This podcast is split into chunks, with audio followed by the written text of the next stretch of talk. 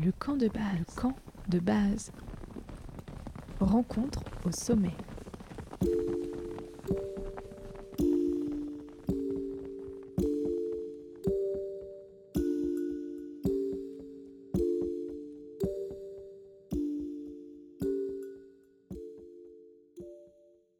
Euh, bonjour Pascal. Oui. Et merci beaucoup de répondre à nos questions aujourd'hui. D'où est-ce que vous nous parlez? Euh, ben moi, je suis praticien hospitalier, j'habite Chambéry et euh, je partage ma vie entre euh, la Savoie et la Haute-Savoie, avec la Haute-Savoie et l'IFREMONT, qui est un institut de recherche spécialisé en médecine de montagne. Exactement, donc l'Institut de recherche et de formation en médecine de montagne. Vous êtes le Oui. président de cet Oui. institut de recherche. Hum, Qu'est-ce qu'on y fait exactement? On y fait plein de choses. En fait, on cherche euh, à améliorer euh, la pratique de la médecine euh, en zone de montagne. Et puis, euh, ces différents chapitres que vont être l'exposition au froid, l'exposition à l'altitude, des pathologies spécifiques, et puis un lieu de partage entre tous les praticiens ou les anciens communiquent aux plus jeunes les trucs et astuces pour bien exercer en zone de montagne. Quelles sont les premières pathologies finalement? Quelles sont les premières blessures? Qu'on peut avoir en zone de montagne? Mais en montagne, il y a déjà tous les risques objectifs que tous les alpinistes connaissent bien. Euh, on y est tous euh, soumis, pas notre passion. Voilà, il faut les accepter. On essaye toujours de faire de la prévention, de respecter les règles de sécurité, mais le risque n'existe pas. Et au-delà de la pathologie euh, liée à l'environnement montagne, il y a quand même des, des autres pathologies qui sont liées aux conditions environnementales. Et en montagne, on va retenir principalement deux conditions, le froid et la baisse de la pression partielle en oxygène, parce qu'en fait, plus on va prendre de l'altitude, plus la pression va baisser. Voilà. Donc le froid, ben, les choses sont assez évidentes. Hein. Lorsqu'on s'expose au froid, qu'on n'est même pas correctement protégé, on va risquer de baisser notre température centrale, c'est ce qu'on appelle l'hypothermie. Et puis on va aussi pouvoir geler les extrémités avec les gelures des mains et des pieds. Le- L'exposition à la baisse de la quantité d'oxygène qu'on va pouvoir respirer en altitude, ça s'appelle l'hypoxie, c'est un peu plus obscur. Mais en, fait, euh, pour résumer vite les choses, euh, nos cellules sans oxygène, elles vont mourir. Et si vous prenez un, un être humain et que vous le mettez brutalement à 10 000 mètres d'altitude, il va mourir en 3 minutes. Donc effectivement, pour la conquête de l'Everest et des sommets à plus de 8000 mètres, ça pose un, un problème, cette hypoxie. Il y a des chercheurs là, notamment à l'université de Grenoble, euh, Oui, l'équipe de le Samuel le Vergès, laboratoire HP2S, ouais, qui, qui est dirigé par Samuel Vergès, qui voilà, travaille sur l'hypoxie euh, dans la Concagua. qui font- la recherche fondamentale euh, sur l'hypoxie, l'exposition des cellules à l'hypoxie, les, les- les conséquences pathologiques ou bénéfiques pour notre organisme, parce que ça c'est la bonne nouvelle, parce que pour peu qu'on lui laisse le temps, notre corps va pouvoir s'adapter à ce manque d'oxygène. Voilà. Et une acclimatation bien conduite, ça va être à peu près 400 heures d'exposition consécutive à une hypoxie. Et pour que euh, le bénéfice soit significatif, on a l'habitude de dire qu'il faut s'exposer au moins à une altitude de 3000 mètres. Donc vous voyez, on peut s'adapter, on n'aura pas les mêmes performances, on n'aura jamais les mêmes performances qu'au niveau de la mer, mais on va pouvoir s'adapter pour moins souffrir du manque d'oxygène lié à l'altitude. Et justement, à partir de quel moment on commence à s'intéresser en médecine à euh, l'altitude euh, pour euh, le corps, à tout ce qui se passe justement euh, en termes d'organisme en altitude? Ben, on, on s'y intéresse déjà parce qu'on est tous des passionnés de la montagne, hein, que ce soit les gens d'HP2S, les autres différents laboratoires qui travaillent sur l'hypoxie euh, et l'altitude. euh, ben, on travaille en montagne et donc c'est un des facteurs limitants pour celui qui va travailler en montagne. hein. Il faut, bien que le médecin euh, qui débute en saison, par exemple, qui va faire du secours en montagne en début de saison, qui n'est pas acclimaté, faut bien avoir en tête, par exemple, bah, que cette hypoxie, ça va limiter également nos capacités intellectuelles et qu'on va réfléchir moins vite au début. Et donc, euh, on, en vient à étudier euh, ben, ces, ces conséquences pour essayer de comprendre ce qui se passe pour les, patients, enfin nos patients, pour les, touristes de l'altitude, euh, qui vont parfois présenter qui présentaient parfois des pathologies qu'on avait du mal à comprendre. Et avec le temps, maintenant, on sait que ces pathologies, qu'on appelle le mal aigu des montagnes, eh bien, est lié directement à ce manque d'oxygène. C'est en fait le reflet direct de la souffrance de notre corps parce que les cellules n'ont pas assez d'oxygène pour fonctionner correctement. D'accord. Et euh, justement, est-ce qu'il y a euh, du matériel euh, qui existe ou des, des programmes médicaux qui ont été faits pour passer outre ce problème d'altitude? Alors non. Clairement non. Ce serait trop facile. ce serait trop facile. Il y, a, des appareils tout simples dont le plus, le plus simple a été médiatisé par la, la pandémie de Covid, qui n'a pas maintenant un saturomètre à la maison pour mesurer son taux d'oxygène, voilà, qui va nous, nous permettre de voir, euh, eh bien justement, le fait que notre hémoglobine fixe moins d'oxygène lorsqu'on monte en altitude. Voilà, c'est un, un, appareil qui permet de mesurer les choses, mais on ne pourra pas permettre à nos cellules de ne pas souffrir du manque d'oxygène, sauf sauf bien évidemment à apporter de l'oxygène en supplément avec une bouteille d'oxygène.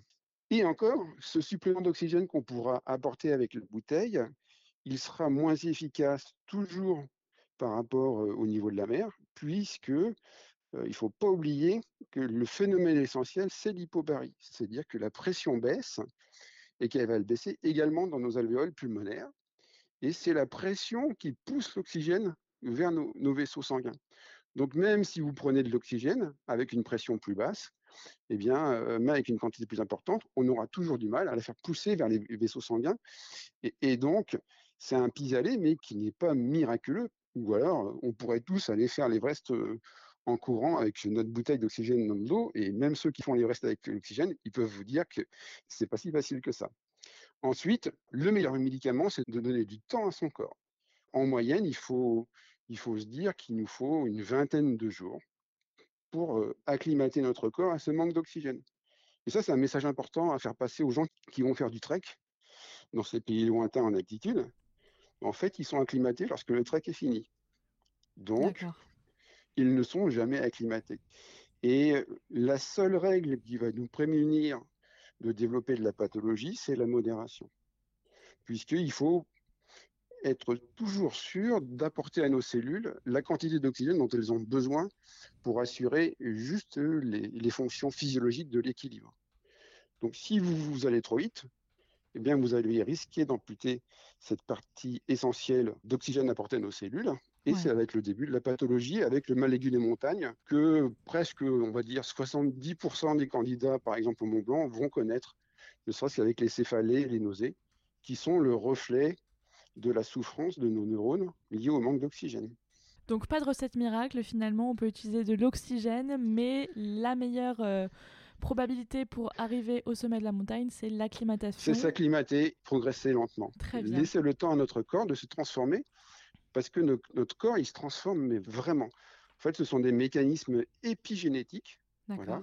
On a dans, notre, dans le plasma un complexe qu'on appelle le facteur induit par l'hypoxie, qui, lorsqu'on a assez d'oxygène, ben justement, va être détruit euh, par, des réactions d'oxydation.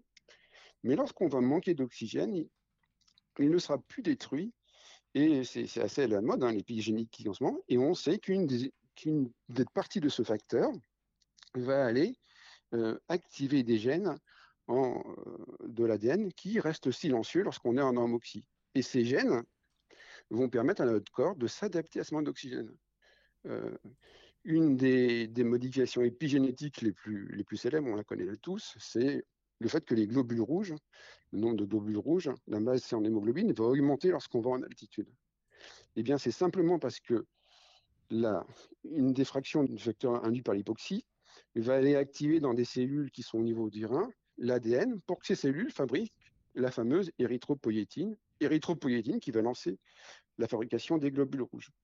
Et ça, c'est une des adaptations très connues du grand public, mais il y en a beaucoup d'autres qui nous permettent, lorsqu'on va en altitude, avec le temps, de moins souffrir de ce manque d'oxygène. D'accord, j'entends bien. La question, moi, qui me vient à l'esprit, c'est euh, est-ce que euh, vous faites vos mesures directement sur l'humain en montagne ou vous les mettez en condition, peut-être dans des questions euh, là où vous êtes à l'hôpital? Alors, nous, à Chamonix, on a, la chance d'avoir accès à, un laboratoire direct en, altitude naturelle, qui est au sommet de l'aiguille du Midi, grâce à un partenariat avec la Compagnie du Mont Blanc, ce qui nous permet d'exposer euh, nos sujets, qui sont tous euh, volontaires, bien évidemment, euh, à l'hypoxie naturelle. C'est de l'hypoxie qui, qui, est liée en fait à l'hypobarie. Ensuite, pour étudier les choses, on va pouvoir exposer des sujets à une hypoxie, mais qui va être normobarique, ou simplement dans la pièce, on aura enlevé une quantité d'oxygène ou on l'aura remplacé par un autre gaz. D'accord. Et vous le disiez également, il y a une autre façon, lorsqu'on ne va pas en montagne, c'est d'utiliser des caissons non, pas hyperbares, mais hypobares, des caissons qui vont faire baisser la pression, comme la fameuse euh, expérimentation, je crois que c'était en 97, de la COMEX, où euh, ils ont simulé l'ascension de, l'Everest euh, dans ce caisson en faisant baisser la pression jusqu'à avoir une pression équivalente à celle de sommet de l'Everest. D'accord. Donc, qu'est-ce qu'on peut finalement euh, peut-être espérer en termes euh, médicaux pour les années à venir et pour peut-être euh, pousser plus haut la performance? Pousser la performance, je ne sais pas. Il y, a, il, y a, plusieurs branches de travail. Déjà, la branche de, la prévention. Le grand public ne sait pas encore suffisamment que l'altitude peut être dangereuse. Donc, ça veut dire que lorsqu'on prépare un voyage en haute altitude, il faut s'en donner les moyens. Et c'est-à-dire que lorsqu'on veut, par exemple, euh, on envisage d'aller faire un trek de très haute altitude, donc on va, finalement être dans des altitudes au-dessus de 3008, 4000 mètres pendant plusieurs jours, ben, euh, ça se prépare pas comme ça. Ça va demander déjà de préparer son corps, déjà pour être en forme physiquement normalement, et puis ça va demander de se poser la question, est-ce qu'on va pouvoir s'adapter correctement? Est-ce qu'on n'a pas des pathologies? Chroniques qui vont nous limiter dans notre progression en altitude. Donc la branche de la prévention, elle est vraiment, elle est vraiment importante. Ensuite, il y a une autre branche sur laquelle justement travaille beaucoup le laboratoire HTB2S. Vous savez qu'ils sont en ce moment à la Reconcagua, au Pérou, où ils étudient des pathologies chroniques liées à l'hypoxie. Parce qu'il faut savoir que même avec ces adaptations, l'être humain, il ne va pas pouvoir vivre de façon permanente sans pathologie au-delà de 5000 mètres d'altitude. Et c'est vraiment ce qui, fait la différence. On a l'habitude de dire que la très très haute altitude, on la fixe à peu près entre 5300 et 5500 mètres d'altitude parce qu'on sait que au-delà, même acclimaté, un être humain ne va pas pouvoir y rester indéfiniment. Et quand je dis indéfiniment, c'est pas plus qu'un mois, sans développer des pathologies. Et lorsqu'on voit les mineurs qui sont obligés de vivre si haut pour gagner leur vie, ils ont beaucoup de pathologies chroniques qui sont liées ben, aux conséquences chroniques de l'hypoxie. Ça, c'est une branche qui est importante parce que ça concerne une partie non négligeable de la population mondiale. Et il y a quand même des traitements médicamenteux pour essayer d'arranger les choses, mais, euh, mais ça reste encore de, la, de la recherche. Et puis ensuite, ben, il, faut, il faut être raisonnable en sachant que en zone de montagne modérée, entre 1500 et 1800 mètres d'altitude. On sait que là, par contre, euh, il y a maintenant deux, trois études qui sont sorties. Euh, on sait que c'est positif, c'est-à-dire que les, petites adaptations épigénétiques qu'on va mettre en place de façon permanente, si on habite à cette altitude-là, elles vont rendre notre santé de, meilleure qualité. Et puis, ben, une dernière application médicale de l'hypoxie, vous le disiez, c'est la performance. Parce qu'effectivement, si on expose un sujet, qui plus est un athlète, à l'hypoxie, et lorsqu'il va retourner en homoxie, il va pouvoir bénéficier des adaptations corporelles pour améliorer sa performance. Donc ça représente plusieurs branches différentes. Voilà l'étude de, l'hypoxie. Des branches qui visent à traiter la pathologie, des branches qui visent à améliorer la performance euh, des athlètes de haut niveau. Très bien. Merci beaucoup euh, de nous avoir accordé du temps. Je vous en prie. C'était super intéressant. Est-ce que euh, vous avez euh, en ce moment euh, des recherches à l'IFREMONT que les auditeurs du camp de base peuvent retrouver quelque part sur Internet? On vient de publier une, étude toute bête, parce que c'est aussi ça, la recherche à l'IFREMONT, c'est beaucoup de recherches applicatives. qui va faire rigoler le grand public. On, s'intéresse également à la pratique du sport en montagne, vous voyez. Et la dernière étude qu'on vient de publier, c'était une thèse qu'on a fait faire à deux étudiants l'année dernière on s'est posé la question sur le côté préventif du jus de citron dans la prévention des, ampoules chez les ultra-trailers. D'accord. Vous voyez, ça, va de ça à bah, l'utilisation du caisson en altitude pour les gelures, Et là, ce qui est actuellement dans les tuyaux, on travaille sur un dispositif justement qui va essayer d'augmenter la pression dans les alvéoles pulmonaires, un dispositif portable pour le grand public qui permettra par des séances de 10 minutes toutes les X heures, et ben, de mieux récupérer en hypoxie. Ça, c'est un des gros, gros programmes sur lesquels on travaille, qui est en cours de finalisation. On travaille également sur comment créer des zones moins hypoxie en altitude pour les, gens qui travaillent en altitude. C'est les deux grands schémas. Et puis, un travail aussi sur les gelures, avec la réflexion sur la conception de deux gants qui vont mieux protéger contre les gelures. Voilà, ça c'est un peu les, les travaux. Trop bien. Donc vous avez encore du travail sur le feu. Oui. oui. Eh ben, c'est super intéressant. Merci beaucoup. C'était un grand plaisir. À très bientôt. Au revoir.